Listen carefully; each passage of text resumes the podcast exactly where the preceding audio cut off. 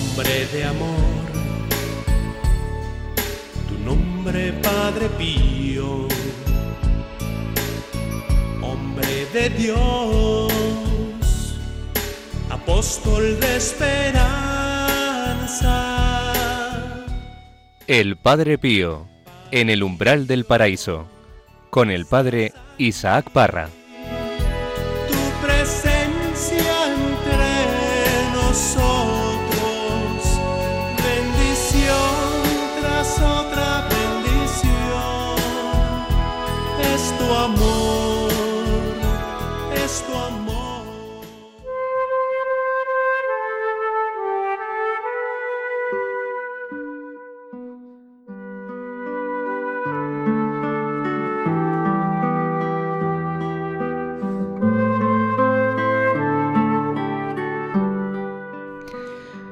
Hola amigos, ¿qué tal? Es un placer estar un día más con vosotros en el Padre Pío en el umbral del paraíso.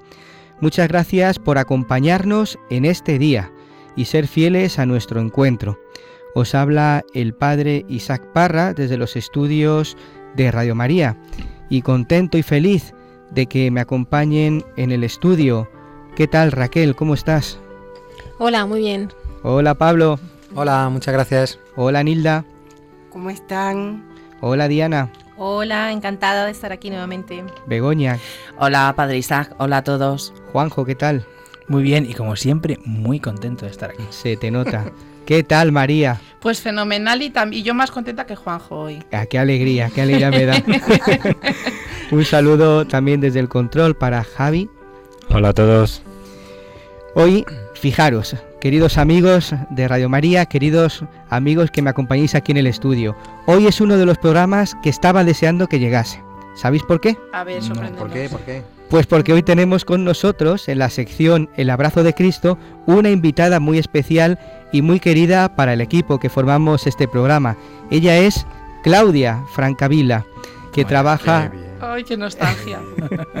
que trabaja en el santuario del Padre Pío en San Giovanni Rotondo como guía y en la redacción de la revista La Voz del Padre Pío. Y como os digo, es una alegría tenerla con nosotros, ya que nos va a ayudar a profundizar en la vida de nuestro amado y querido Padre Pío. En el programa de hoy también vamos a conocer qué hacía Padre Pío en Pietrelcina cuando se le concedió la exclaustración del convento para permanecer durante su enfermedad en Pietrelcina junto a su familia.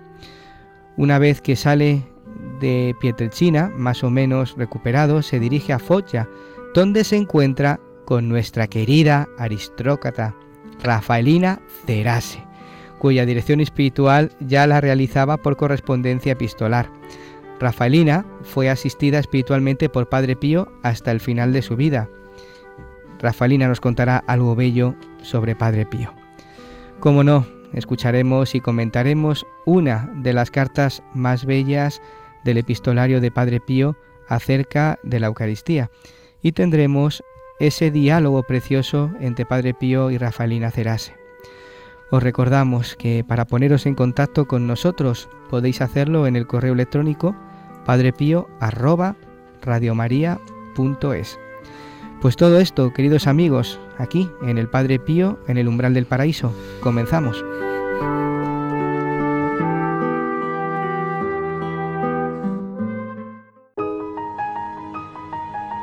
Su vida y misión, una obra de Dios.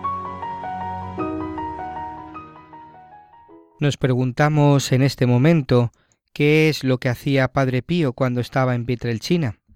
Pues en Pietrelcina realizaba su apostolado sacerdotal, ayudaba al párroco en la administración de los sacramentos, menos en la confesión, porque el provincial no le autorizó durante los primeros años de oficiante por los motivos de salud y sobre todo pues por no haber sido probada su ciencia moral. También en este periodo inicia la dirección espiritual por correspondencia con alguna alma.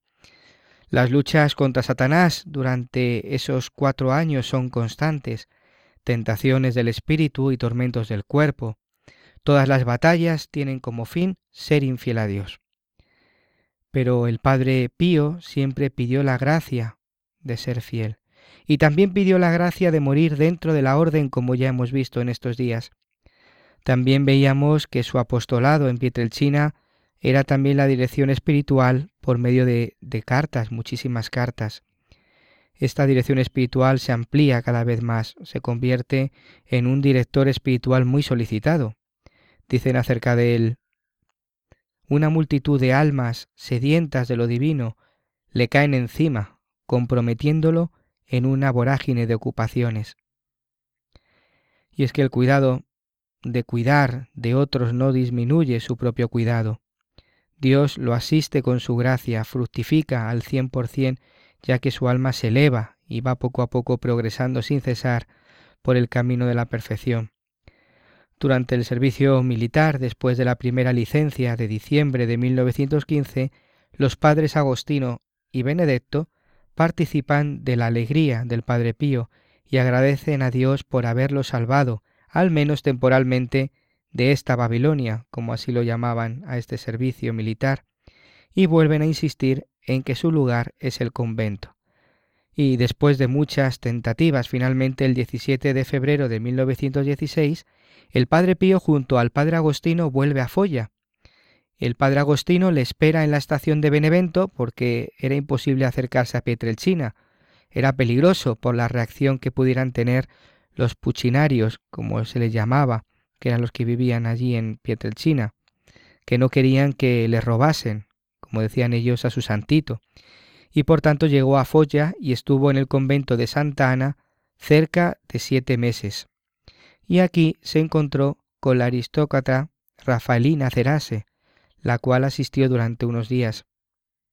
El padre Pío ya la dirigía por correspondencia epistolar, y el mismo día 17, acompañado por el padre Agostino, va a encontrarse con doña Rafaela, que vivía cerca del convento de Santa Ana.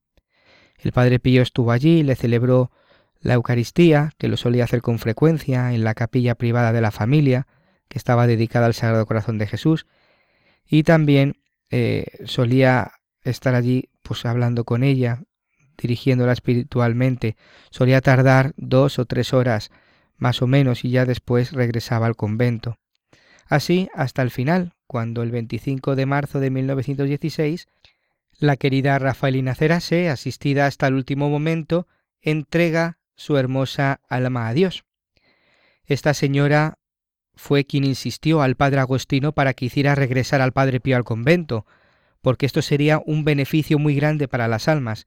Ella misma decía, hágalo regresar y póngalo a confesar, que hará mucho bien.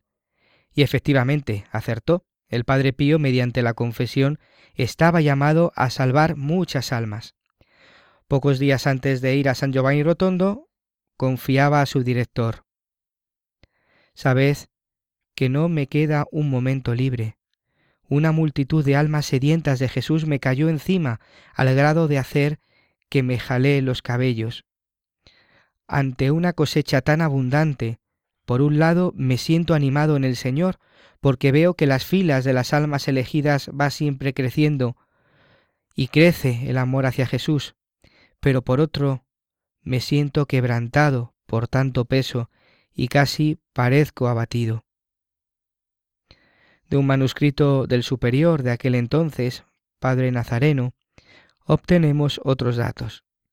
Al llegar a Foggia, el padre Pío estaba siempre muy contento, alegre, chispeante con sus hermanos, pero a los pocos días fue golpeado por una especie de fiebrecilla. Le visitó el médico del convento y le diagnosticó un foco de microbios en el ápex derecho y con leves soplos en el izquierdo.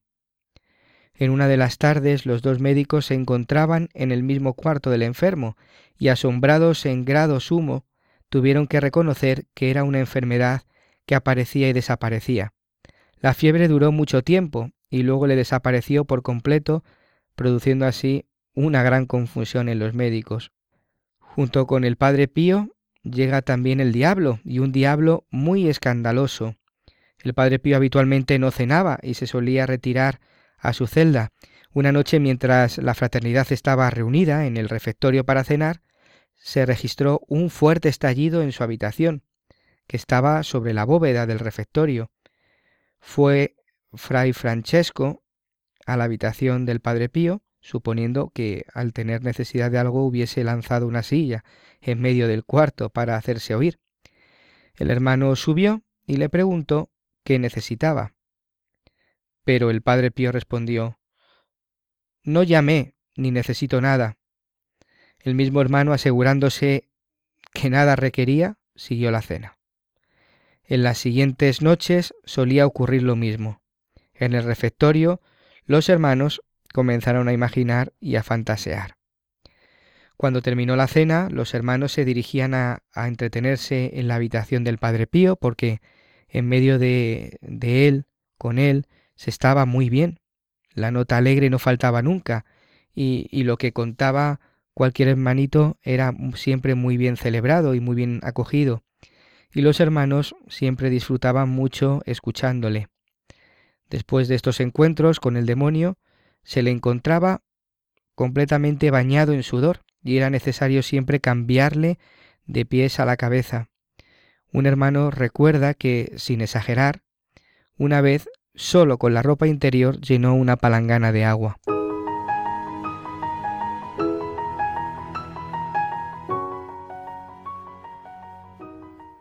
Qué maravilla el encuentro con Rafalina Cerase. Es ella la que insiste a Padre Agostino para que Padre Pío volviera al convento y se pusiera a confesar. Decía ella, que se ponga a confesar, que hará mucho bien. Y madre mía, no se equivocó. Cuánta gente acudía a donde Padre Pío a confesarse con él. Les cambiaba la vida. Me imagino cómo tendría que ser ese encuentro. Qué encuentro de bondad y de amor del Señor a cada una de esas almas que se acercaban con un dolor de corazón y con deseo de conversión. Más adelante nos adentraremos en, la confesión del Padre Pío, conoceremos cómo él confesaba. Pues continuamos en, el Padre Pío, en el, en el umbral del paraíso. María, ¿qué carta nos tienes preparada para el día de hoy? Pues hoy vamos a escuchar una carta que está en el volumen 2 del epistolario eh, sobre la Eucaristía. Adelante.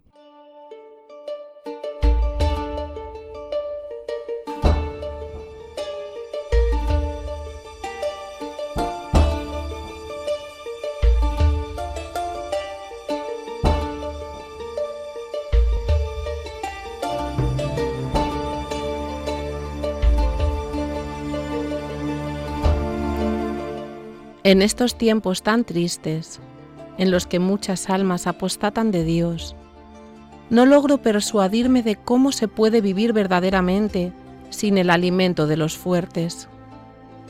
En estos tiempos, en que estamos rodeados continuamente por gente que tiene en el corazón el odio a Dios y la blasfemia siempre en los labios, el medio seguro para mantenernos ausentes del morbo pestilente que nos rodea es el de fortalecernos con el alimento eucarístico. Ahora bien, el mantenerse ausentes de culpa y el progresar en la vida de la perfección no podrá obtenerlo quien vive por largos meses sin saciarse de las inmaculadas carnes del Cordero Divino. Yo no sé qué piensan los demás sobre este punto. Para mí es siempre ilusorio dadas las particulares circunstancias en las que vivimos, quererse persuadir de dar un paso hacia la perfección quien se limita a comulgar una o dos veces al año.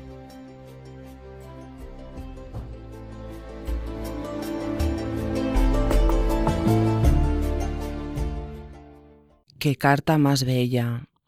Esta carta es la carta nos habla de lo más importante que tenemos los cristianos, la Eucaristía.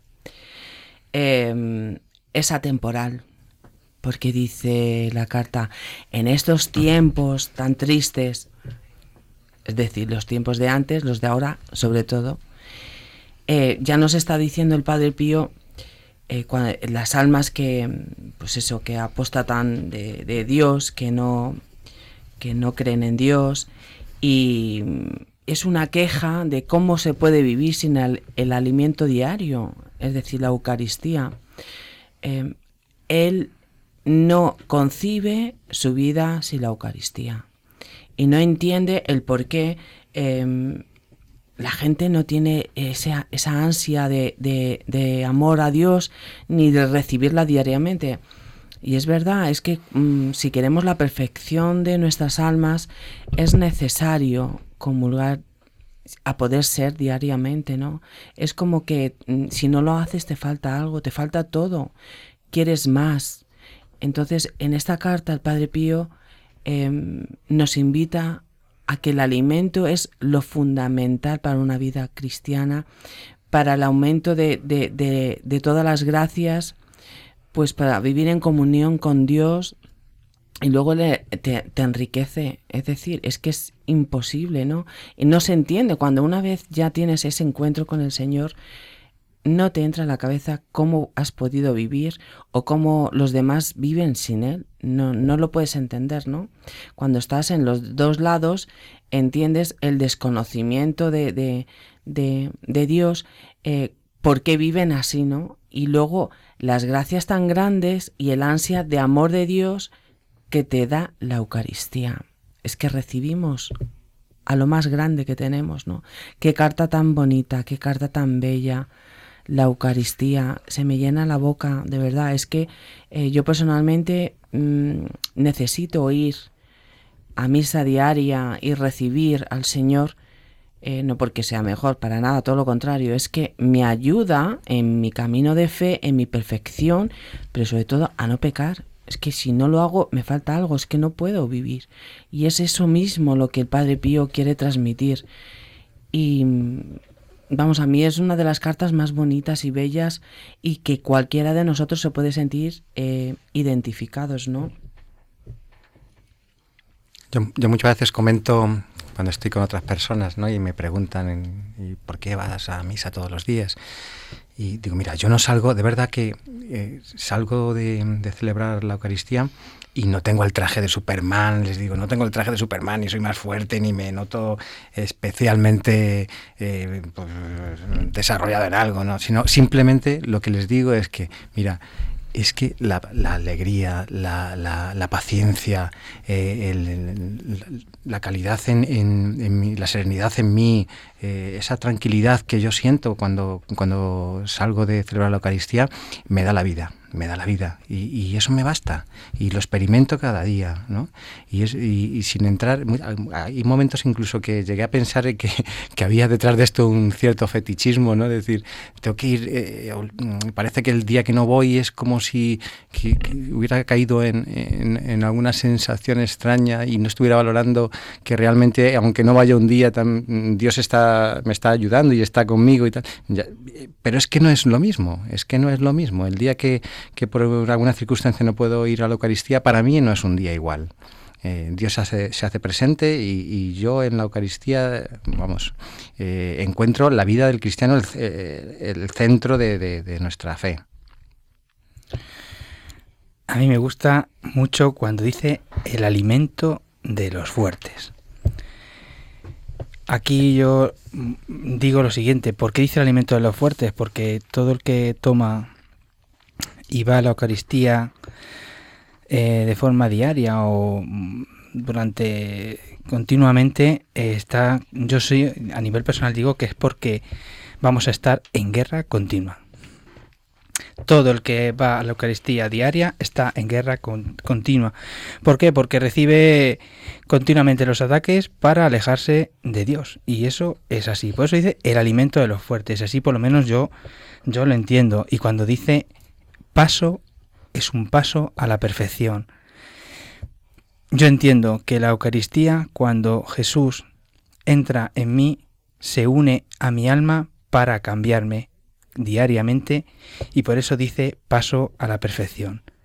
Una carta, como ha dicho Begoña, muy bonita y, que, que, hoy, en los tiempos de hoy, se puede decir perfectamente.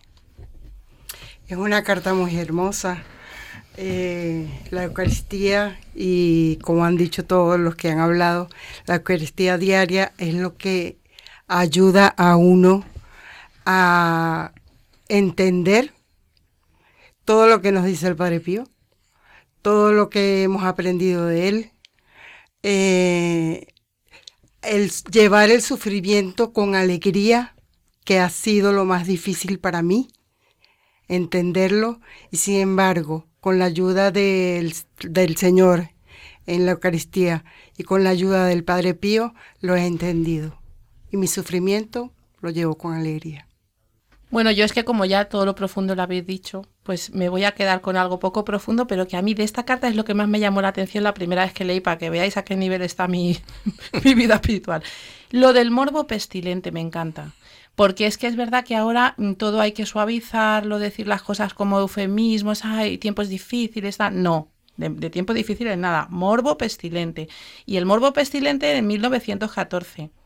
¿Cómo lo llamaría Padre Pío a lo que estamos viviendo ahora? No me lo quiero ni imaginar. Se me ocurre una frase que usan en mi pueblo, pero igual no es muy apropiada aquí decirla. ¿No? Pero es que es verdad, estamos rodeados de un horror. O sea, esto hiede, como, como dicen en mi pueblo, al final lo he dicho. Y, y bueno, pues el Padre Pío mmm, nos da la pista, ¿no? Bueno, pues eh, cómo defenderos de esa pestilencia, de esto, de, este, de esta sociedad en la que estamos, que es que es anti Dios, es anti, anti belleza, es anti amor, es anti bondad, es todo disfrazado de, de, forma que nos arrastra a, a, lo peor de nosotros mismos. Es que en qué nos estamos convirtiendo cuando estamos lejos de Dios, en qué se está convirtiendo el mundo. Esto es, es espantoso, ¿no? Y, y, y bueno, pues ahí está Cristo con su cuerpo, con su sangre, alma y divinidad para levantarnos. Pero que me llamó mucho la atención porque Padre Pío no se anda con paños calientes. ¿No? Que no es que vivamos en tiempos difíciles, no, eh, vivimos en medio de, de, la pestilencia más total, ¿no? Pero en medio de esa pestilencia gana el buen aroma de Cristo. Bueno, sí, la verdad es que la carta es eh, preciosa, estoy de acuerdo con mis compañeros. Para mí la Eucaristía es algo tan sumamente especial. He tenido la inmensa suerte de, de, de tener eh, en muchos momentos de la Eucaristía sentir ese abrazo, eh, sentir ese, ese regalo, ese don que Dios nos da en ese momento y por muchísima suerte, la, vuelvo y repito, he tenido esa gracia de, de sentir eso en varias ocasiones y es eh, algo tan sumamente especial que no hay forma de describirlo, es una alegría que solamente Él nos puede dar, solamente Él. Entonces, eh, lo que decía Pablo es algo que se vuelve tan, tan necesario, tan eh, lo necesito el día a día, eh, ya no solo porque te dé fuerzas, porque te ayude, te guíe, eh, ya no solo por eso, sino porque de verdad que es algo que se vuelve, lo necesito, como el, el, el agua, el pan de cada día, es él, es él. Eso es lo, el primer alimento que, que necesito en mi día a día. Bueno, increíble, qué cosa más bonita. Muchas gracias, queridos compañeros, por compartir todas estas cosas que tanto nos edifican y nos ayudan a crecer en la vida espiritual. Y en el día de hoy no podemos dejar pasar ese diálogo precioso entre Rafaelina Cerase y Padre Pío. Vamos a ello.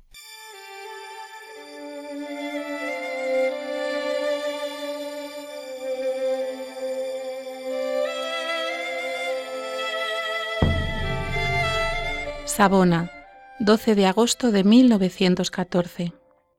Solo Jesús, Espíritu Santísimo, ayúdame. Reverendo Padre Pío, perdóname, Padre Santo, ten piedad de esta alma aún alejada, tan alejada de su conversión. ¿Cuándo me decidiré a poner en práctica las santas enseñanzas? Estoy aferrada sobremanera a mi voluntad, y este es el mal cuántas veces eludo la voluntad de Dios, mientras es la mía la que impera y me vence. Cuántas veces confundo el gusto de Dios, mi voluntad y la insinuación del demonio. Yo no veo otra cosa en este mundo que a Dios y a mi alma. Las tentaciones del demonio, sus insinuaciones, no las conozco, o mejor no las sé discernir. Digo siempre que soy yo es mi mala voluntad, mi malicia, y no el demonio en quien nunca pienso y olvido hasta que existe. Cuán bueno es Jesús con esta su falsa sierva. Mis pobres y miserables comuniones despiertan piedad y quizás horror. ¿Cómo resolverlo? Obedecer no me queda otra y sea alabado Jesús no solo en la alegría, sino también en el dolor. con cuánto esfuerzo emito este grito. No me sale del corazón, no me sale de la voluntad, es imposible.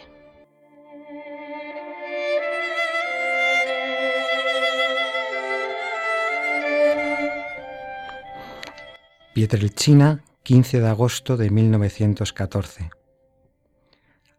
Amada hija de Jesucristo, todos los temores en los que se encuentra prisionero tu espíritu y que tú me has expresado en tu última son infundados y además sugeridos por el enemigo común, que quiera a toda costa, si le fuese posible, perdernos.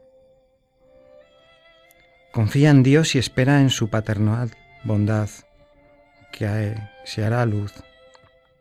Eleva la mente llena de fe en la patria celestial, y hacia ella estén dirigidos todos nuestros latidos y todas nuestras aspiraciones.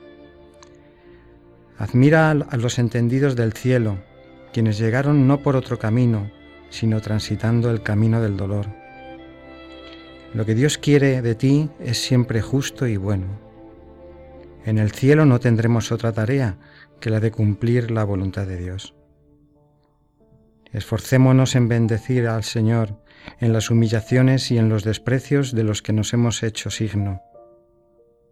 Bendigámoslo en las tribulaciones de nuestro espíritu y en los desgarros del corazón, porque todo está ordenado por Dios con alto consejo, y esto, de modo particular y por una especial predilección del Padre Celestial, se va cumpliendo en ti.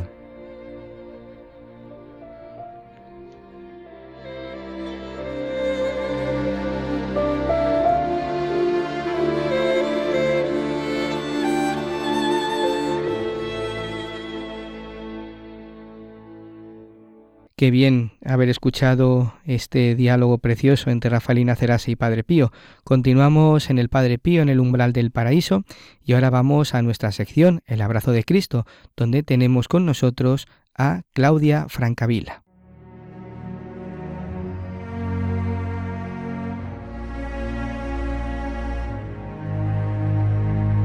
El abrazo de Cristo.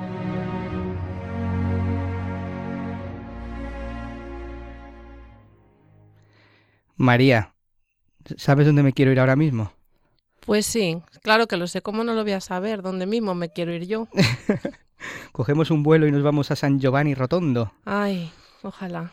Cojamos un vuelo. Pues nos vamos para allá. Hoy se encuentra con nosotros Claudia Francavila. ¿Qué tal? ¿Cómo estás, Claudia? Todo bien, gracias. Hola, Claudia, ¿cómo estás? Hola, todo bien, gracias. Hola para todos, ¿eh? Un saludo para todos. Bueno, Claudia es una mujer que vive en San Giovanni Rotondo, es madre de familia, tiene tres hijos y, me muero de envidia porque es que, bueno, vivir en San Giovanni Rotondo no me quiero imaginar, pero es que además ella trabaja en el santuario como guía para los peregrinos de lengua española y además en la redacción de la revista La Voz de Padre Pío. Nada menos. Claudia, ¿nos puedes contar un poquito en qué consiste tu trabajo en La Voz de Padre Pío? Sí, en La Voz del Padre Pío eh, claramente me ocupo eh, principalmente de la revista junto a otra eh, a otra señora española. Mm, hacemos traducción de los artículos para para los devotos de habla hispana, para que conozcan mejor ¿no? a la, la, figura del Padre Pío. Y pues claramente tengo contactos con todas las personas que nos escriben ¿no? en español eh, que sea por, eh, por el correo por correo electrónico o por correo tradicional o que vengan físicamente ahí en la redacción. Me ocupo de, eh, de tener contacto con los peregrinos de habla hispana. Y vivir en San Giovanni Rotondo para nosotros es como un sueño, ¿no? No me puedo imaginar, ¿no? ¿Cómo, cómo es vivir en San Giovanni? Claro, para mí que, bueno, nací, eh, es que uno se da cuenta, bueno, los otros que viven mm, desde fuera, ¿no? Eh, claro que viven más con, con sueño, ¿no? Este, mm, eh, esta ciudad. Para nosotros es algo normal, ¿no? Porque yo nací aquí y mm, me parece, no me parece, bueno, claro, me doy, me doy cuenta que vivo en una, en una ciudad extraordinaria, pero para mí es normal. Es lo, normal, claro. sí, sí, Entonces, claro, desde que desde toda la vida has conocido a Padre Pío, desde pequeña. Claro, claro, sí, desde pequeña. Se puede decir que lo conozco desde siempre, porque aquí eh, cualquier persona que nace en una familia católica ve la foto del Padre Pío colgado ahí en la pared de, de su Por casa todas desde pequeña, sí, te enseñan a tirar besos, ¿no? al santo, para, bueno, así que yo nosotros lo conocemos como si fuera uno de familia. Para mí el Padre Pío es algo natural. Claro. Cuando, es pues, un, uno más, santo, ¿no? Sí. uno más en casa, claro. Sí, sí, sí, claro, claro. Claudia, ¿qué te llama la atención de la vida de Padre Pío? Porque, vamos, eh, yo estoy súper contento y feliz de, de, tenerte hoy con nosotros, porque siempre que voy allí te desvives eh, y te entregas a, a, cualquier grupo que llevamos, ¿no? Y siempre Sí. que nos haces la, la guía por todo el santuario, se ve Sí. un, un amor, un cariño, una devoción a este santo de los estigmas, ¿no? Eh, y conoces muy bien la, la vida de Padre Pío. ¿Qué es lo que te llama la atención de esta vida entregada? Pues eh, claramente eh, del Padre Pío te llama todo, te llama todo porque mm, él vivió de verdad como Cristo, ¿no? Aquí y de verdad es algo extraordinario, pero lo que eh, seguramente mm, me llama más la atención es el hecho, es la oración, la oración del Padre. Pío, una oración eh, sin pararse. Él siempre estaba en oración, ¿no? Alguien dice, el hombre hecho oración. Esto me llama mucho la atención, el hecho de, de rezar e invitar a rezar, porque es algo que a veces uno dice, no tengo tiempo, y de verdad es casi un golpe en el estómago cada vez que leo ese pasaje de, de, de epístola donde dice, eh, me parece que, que nunca tengo tiempo suficiente para rezar. Él, que, que rezaba sin pararse. Así que, de verdad, seguramente todo lo que vivió el Padre Pío, todo lo extraordinario, empieza por este punto, la oración. Y eso es lo que más me impacta de, de, este, de este santo hombre. ¿Cómo te ha ayudado en tu vida espiritual Padre Pío? Eso de tenerle tan cerca, ¿no? Eh, si nuestros oyentes conocen San Giovanni Rotondo, como pues más adelante pues podremos eh, adentrarnos en ese pequeño pueblo. Eh, la voz, la redacción de, de Padre Pío está muy cercano al santuario. Sí. Ahora mismo pues se, encuentra muy cerca, ¿no? También de donde están las reliquias de Padre Pío. ¿Cómo te está ayudando en tu vida espiritual Padre Pío? El Padre Pío me ayuda a tener los ojos fijos en la meta, esto, porque a veces uno en el camino se pierde, ¿no? A veces no, ya no entiende más lo que está haciendo, pero después mira a él, uno mira a él y dice, ah, este es el camino. Es, es decimos ese, ese farol, ¿no? Que te ayuda, que te dice siempre cuál es el justo camino, ¿no? Y mm, para mí el Padre Pío es esto, eh, el que señala la meta, ¿no? Que es Jesús, que es el camino de la santidad. Para mí es esto el Padre Pío. Mm, es el, es la ayuda para, es mi ayuda para llegar, decimos, por lo menos acercarme a la santidad. Sí. Claudia, em, bueno, sabemos que hay muchísimos libros y, bueno, hemos leído de todo sobre el Padre Pío, sobre su vida, la cantidad de milagros que se han producido por su intercesión, ¿no? Sí, Pero, bueno, tú estás ahí en un escenario privilegiado em, donde tienes contacto con muchísimas personas de, de muchos sitios. ¿Has tenido conocimiento directamente de personas que hayan acudido allí a dar gracias, de por qué hayan tenido alguna gracia muy especial, algún milagro en su vida y, los hayas podido conocer?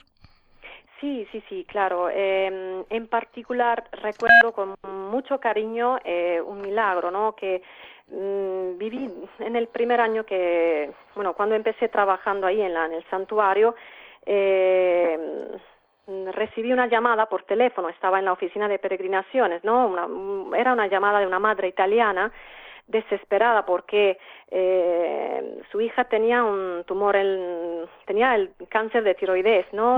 Tenía solo 22 años y estaba bastante grave. Tenía que ser operada, pero eh, su hija tenía un deseo, el, el de poder rezar mm, ante la tumba del Padre Pío, ¿no? Eh, esto significaba eh, cerca, ¿no? Apoyada a la tumba del Padre Pío, no detrás de las rejas que normalmente cierran el lugar. Eh, donde, donde estaba sepultado el Padre Pío. Era el año 2006, ¿no? Entonces el Padre Pío todavía eh, estaba enterrado en, la antigua cripta.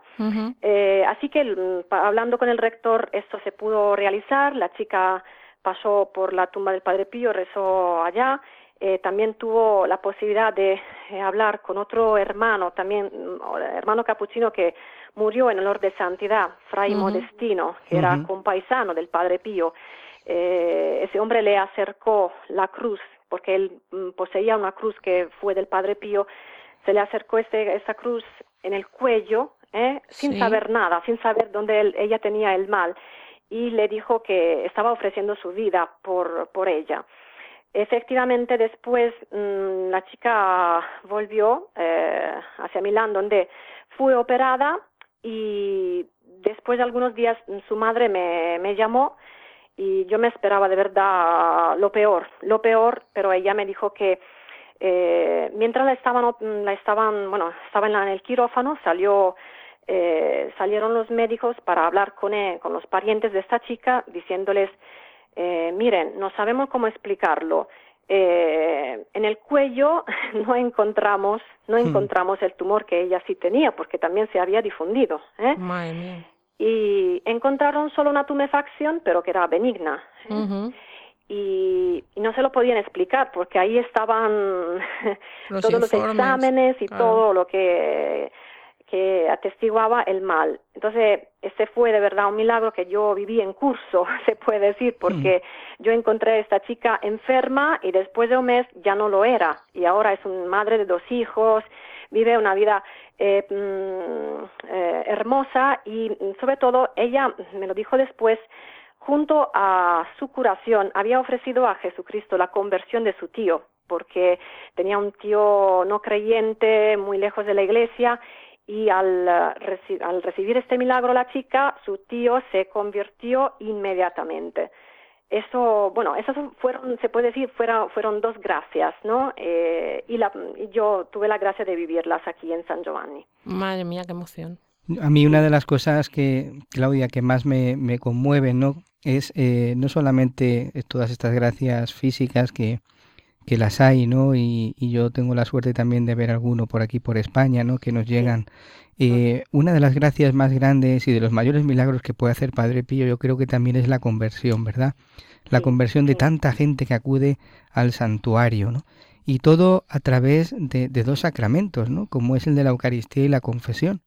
Sí, cómo, cómo tanta gente se ha convertido al ver eh, en la época de Padre Pío cómo celebraba la Eucaristía y cómo confesaba.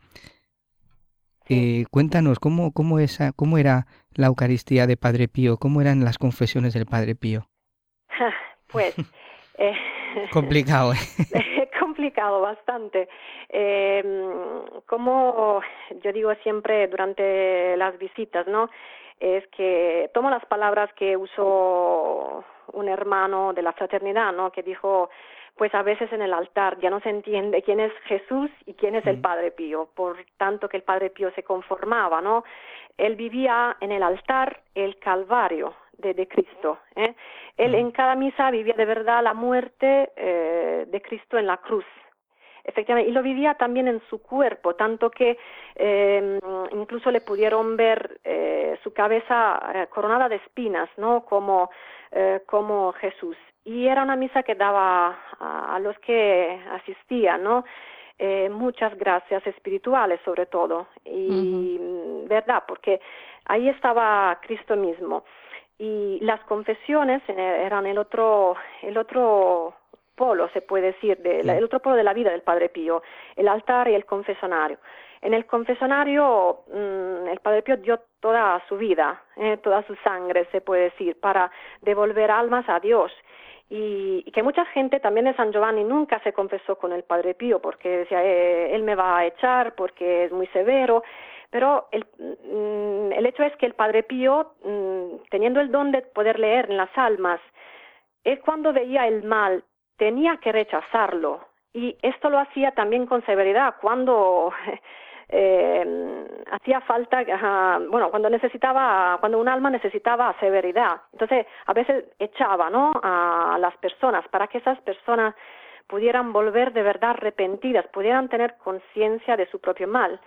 Y mm, efectivamente el Padre Pío eh, llegó a confesar eh, hasta 16 horas al día. Por eso, por eso muchos lo llaman eh, mártir del confesonario. Del confesonario. Sí, sí. Qué barbaridad. Y, sí, efectivamente, sí. Esos son los, es el, decimos, el camino con el cual el Padre Pío, sobre todo, no, se volvió santo. Sí. Yo te confieso, Claudia, que he estado en San Giovanni Rotondo varias veces, pero eh, solamente la última vez pues he tenido la oportunidad de visitar el santuario contigo, porque estuvimos con el padre Isaac y bueno, pues te pude conocer en persona, que fue un gustazo, y visitamos pues todos los lugares de Padre Pío con tu compañía. Y mm, para quien nos escucha diré que es cuando realmente, y fíjate que había estado antes y había ido con devoción y con mucha ilusión, pero es cuando realmente yo me, he estremecido en el santuario y lo he disfrutado, porque lo explicas tan bien, ya no es que te lo sepas todo, es lo que transmites, ¿no? Que te quiero dar las gracias porque el día que vivimos esta experiencia, yo creo que no pude porque habíamos, bueno, éramos mucha gente, ¿no? Pero me ayudaste muchísimo a vivir el santuario y, y me emocioné muchísimo viendo y escuchándote, ¿no? Yo pienso que, bueno, allí tú tienes oportunidad de guiar a muchísimos españoles. Em, ¿Cómo somos los devotos de España? ¿Qué vamos buscando? ¿Qué percibes tú? ¿Se busca eh, la espiritualidad? ¿Vamos por el morbo, por el, buscando lo milagroso? ¿Qué sensación damos? No, pues yo creo que, bueno, la sensación que yo tengo es que, mm, bueno, la mayoría, la mayoría de los españoles que llegan al Padre Pío llegan como personas golpeados por un rayo. de verdad, esa, es la impresión que yo tengo, de verdad, ese, es que estaban en un camino totalmente diferente y eh, de repente el Padre Pío lo había llevado a otro camino, ¿no?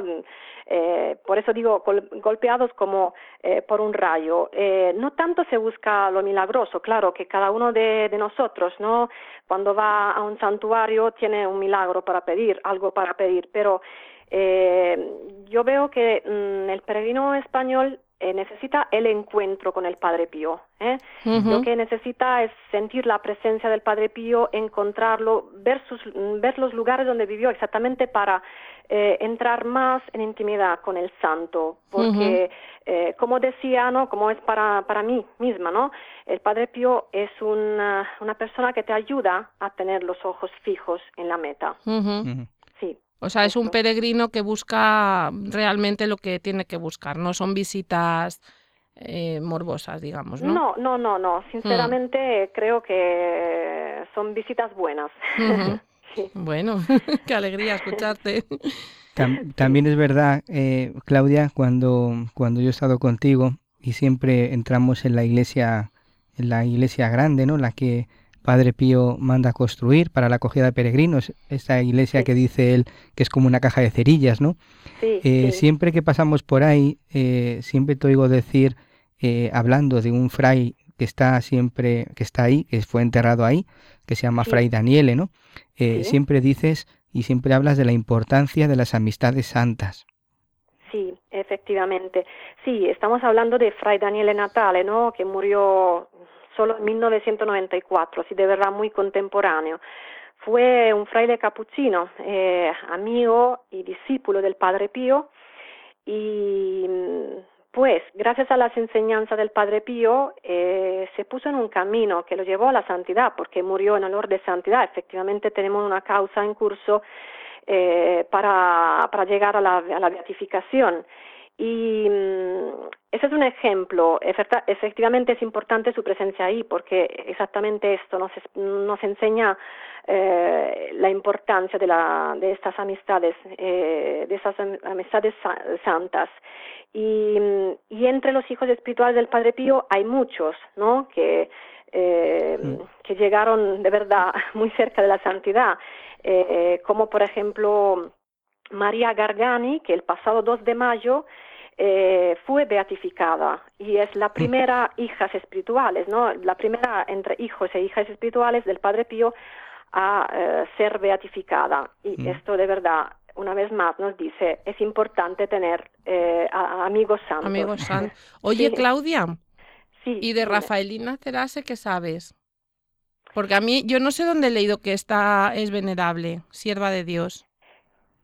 Sí, es que mm, también para ella está, tienen una, una causa en curso, pero va muy lentamente, mm. va muy lentamente porque son vidas más escondidas, entonces mm. más difícil para, em, para llevar ¿no? a, a los honores del, del altar, pero eh, fue la primera hija espiritual del Padre Pío. Y se puede decir que con el motivo de que el Padre Pío tenía que, que guiar espiritualmente a esta a esta señora eh, con esta, decimos con esta, con este motivo eh, pudieron acercar al Padre Pío al convento de Foggia. Y después de Foggia el Padre Pío llegó a San Giovanni, ¿no? Por motivos de eh, de salud. Y de verdad, leyendo las cartas, la, la correspondencia entre ellos, a veces uno dice, pues yo no estoy tan cerca de la santidad como estos dos.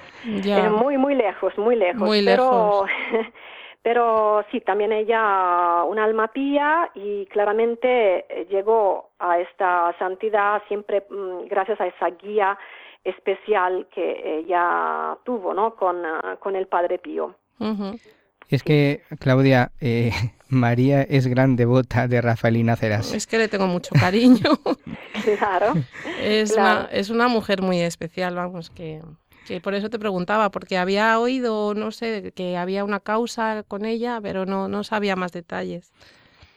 Sí, em, efectivamente eh, se ocupan de esto los capuchinos de, de Foggia, eh, mm, pero mm, como te decía, es una, una casa que va muy lenta porque mm, va recogiendo testimonios, documentación sobre la vida de esa, de esa señora, pero como te decía, eh, fue una vida escondida, así que de verdad muy difícil, muy difícil para, para llevar adelante.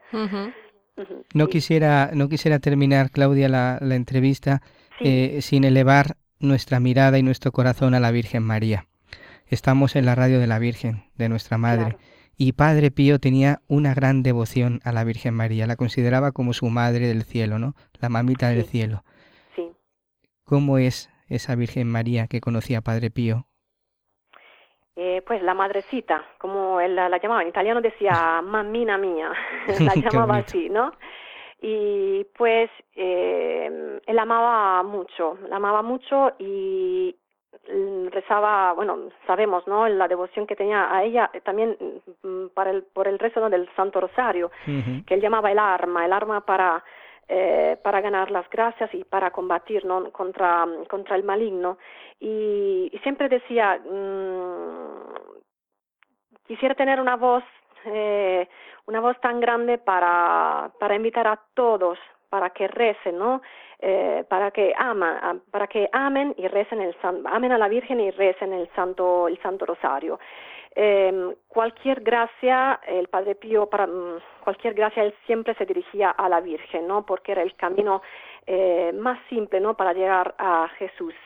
Y también tenemos la curación, eh, la curación prodigiosa, ¿no? Que tuvo el Padre Pío por manos de la Virgen, cuando en agosto de 1959 los capuchinos recibieron en, uh, en, San Giovanni la, la, la, la, imagen peregrina de Fátima. Mm. el, uh, el, padre Pío estaba sufriendo en ese periodo de una pleuritis exudativa eh, que lo tenía um, en la cama muy débil y mm, que no pudo casi bajar para ir a saludar a la Virgen. El mm. último día, cuando ya la imagen estaba en helicóptero, ¿no? Para, para marcharse, los capuchinos mm, tuvieron la idea de llevar al Padre Pío al coro de la segunda iglesia para que él pudiera saludar a la, Virgen que estaba en la plaza y ahí se produjo el milagro porque, eh, bueno, acercaron a la, ventana al Padre Pío y el Padre Pío le dijo, madrecita mía, no, mamina mía, eh, has llegado, y estaba enfermo, te vas y sigo enfermo y el, helicóptero se levanta, hace incluso un segundo vuelo y durante este segundo vuelo en particular, Padre Pío eh, advierte este escalofrío y se le oyó gritar, estoy curado, estoy curado. Esa es una gracia, sí, esa es una gracia que conocemos, eh, que el Padre Pío recibió, pero sabemos que por medio de la Virgen, eh, el Padre Pío obtuvo muchas gracias, sobre todo para, para los hermanos, ¿no? Para, para nosotros. Eh, Claudia, decías antes eh, de la Beata María Gargani. Em, la correspondencia con Padre Pío es, eh, hay muchas cartas con ella, pero no sé en qué volumen del epistolario están recogidas. Y te quería preguntar otra cosa, y es que, a ver, en español tenemos el volumen 2 nada más con Rafaelina. ¿Cómo, va, ¿Cómo va la traducción? ¿Queremos más? Lamentablemente sí, tenemos solo el segundo. La, correspondencia con María Gargani está en el tercer epistolario. Y mm, pues estamos tratando de traducir eh, eh, los, epistolarios, porque claro que no es un libro normal, así que la traducción no la puede hacer un traductor cualquiera, claro. eh, cualquier, ¿no? Y entonces mm, necesitamos tiempo, pero nos estamos empeñando en esto. Ay, por favor. sí, claro, claro. Es de verdad muy, muy importante. Lo, estamos haciendo, lo estamos haciendo. Estáis en ello, vale. Bueno. Eh, te quería preguntar otra cosa. Mm, quien quiera suscribirse a la revista, ¿cómo lo tiene que hacer? Bueno, eh, bueno, se puede hacer tanto eh, contactando directamente con nosotros, ¿no? ¿Mm? Eh, por medio del sitio web, que sería eh, www vocedipadrepio.com, ahí en la página española uno tiene un formulario donde uno se puede suscribir o también llamándonos por teléfono, pero sobre todo también tenemos eh, para hacer más fácil ¿no? el contacto, tenemos en España, en Palma de Mallorca, los capuchinos que se ocupan y que nos ayudan con las suscripciones. Ellos tienen una cuenta bancaria y, mm, y pueden... Eh, y mediante, mediante los capuchinos los suscriptores mm. españoles se pueden suscribir.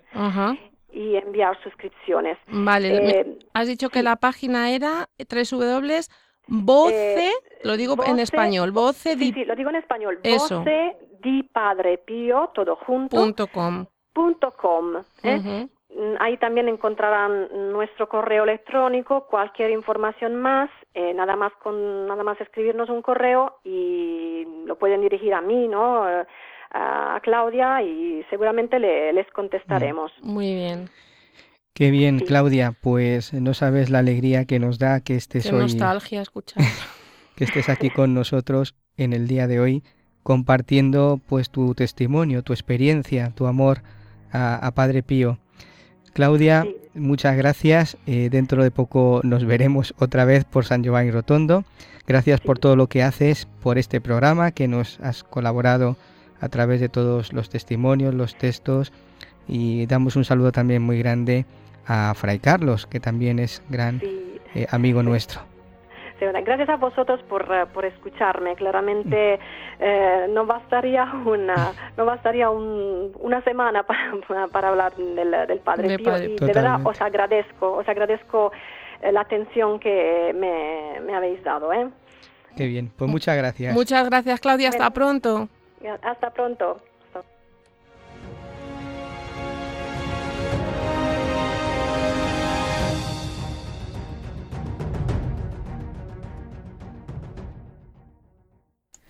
Muchas gracias Claudia, de verdad yo desde aquí quiero saludar a todos los que trabajan en San Giovanni Rotondo y en especial acordarme del Padre Carlos que tantas ganas tenemos de que esté aquí en este programa.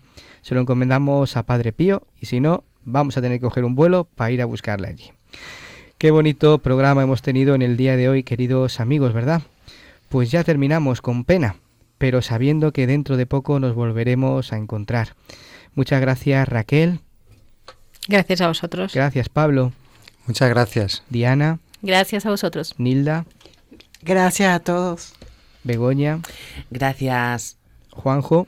Gracias a todos. Gracias, María. Muchas gracias a vosotros y a Claudia que nos ha traído un cachito de San Giovanni. y muchas gracias también a Javi que nos acompaña desde el control. Muchas gracias, chicos. Raquel, ¿cuál será el pensamiento que nos dejas para estos días? Pues el pensamiento es, si yo amo la cruz, la cruz sola, la amo porque la veo siempre en las espaldas de Jesús. Pues acabamos rezando y esta vez vamos a rezar la oración del alma de Cristo. Y recordad que podéis descargaros el podcast en la página web de Radio María en la pestaña podcast y que podéis contactarnos a través del correo electrónico padrepío@redomaria.es. Muchas gracias de nuevo y hasta el próximo día.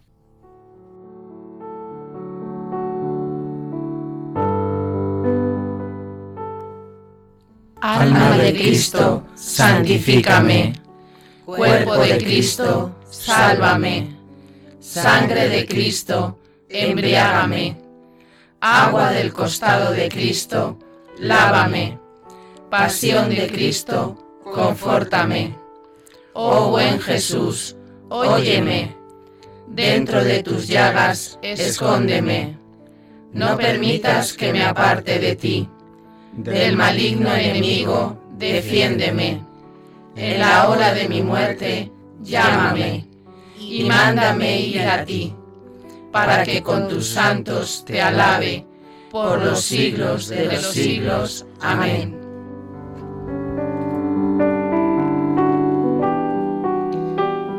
El Señor esté con vosotros. Y con tu espíritu. Y la bendición de Dios Todopoderoso, Padre, Hijo y Espíritu Santo, descienda sobre vosotros y os acompañe siempre. Amén. Amén.